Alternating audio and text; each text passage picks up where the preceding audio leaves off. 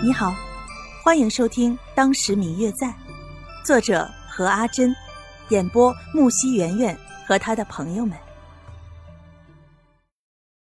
第一百八十二集，刘静安付完钱之后，却没有看见白若秋了，四处张望着，还是卖给他出差的老板看见了白若秋走的方向。公子，那位姑娘好像是往那边去了。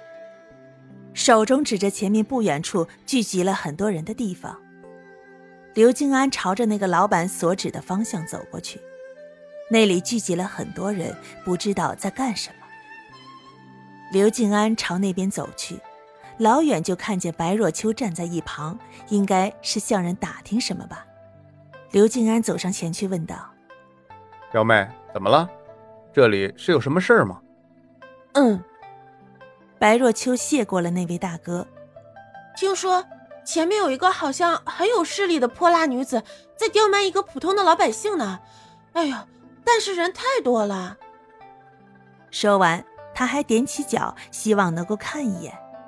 啊，好可惜啊，什么也看不见。刘静安也朝人群看了一眼，什么也看不见，但是隐约听见有一个女子的呵斥声。两个人另外找了一个人比较少的地方，旁边停放了一辆马车，看起来很是华丽，周围的人也很少。这里刚好能够看见一位粉衣女子，周围带了两个看起来比较厉害的丫鬟与小厮。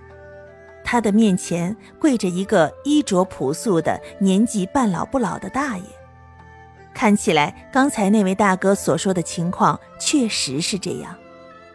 这个粉衣女子果真是一个飞扬跋扈的丫头呢。那位跪在地上的大爷脸色苍白，不住的求饶，可是那个丫头一点放过他的意思都没有，还是那般的不依不饶。之前白若秋就已经听那位大哥说道，这位大爷不过是没来得及避让这位粉衣女子，不小心撞到了他，挑来的青菜洒满了一地。那位女子非但不道歉，还抓住那位老伯，让他向自己赔礼道歉。见到这个场景，白若秋心里的侠义之心一下子就窜了出来，气得咬牙切齿，准备上前去为那位大爷出头。刘静安却及时拉住了他，摇摇头：“等等，你先别冲动。按理说，我算是半个朝廷命官。”于情于理都应该是我来处理。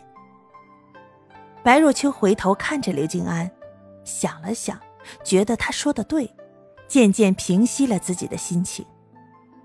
刘静安看着白若秋冷静了下来，才准备出手管这件事。经过刚才白若秋对自己的讲解，再加上刚才观察了半日，他想他已经知道了这件事是怎么样的。并且包括这位粉衣女子的来历了。